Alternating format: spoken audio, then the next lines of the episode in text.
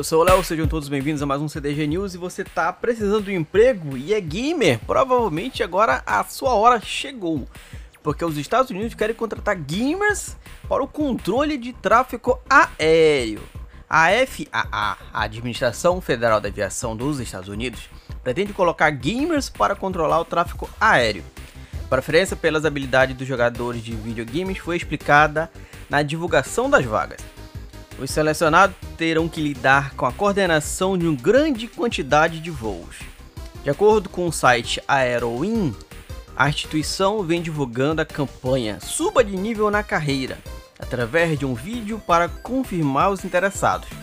Marcos Bryce, um dos funcionários da FAA, cita Call of Duty como uma referência ao introduzir a rotina para os games para o controle de tráfego aéreo.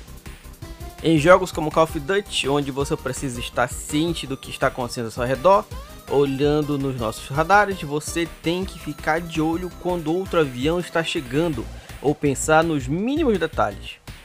O número de vagas disponíveis para o setor do tráfego aéreo nos Estados Unidos che chega a 4.300 para os próximos 5 anos.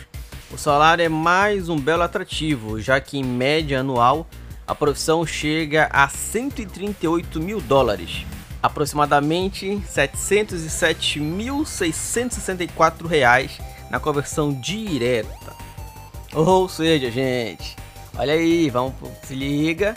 Realmente, cara, jogar videogame, dependendo do jogo, é muita coisa que você tem que administrar lidar ao mesmo tempo ali. Com a Duty você tem que ficar ligado no mapa ali todo o tempo do jogo para saber onde os caras estão, onde é que não estão né? Faz muito sentido. A gente que desenrola um joguinho aí mais complicado tem habilidade, sem dúvida, para prestar atenção em muitas coisas. Outros não, né? Mas a maioria eu acho que tem sim.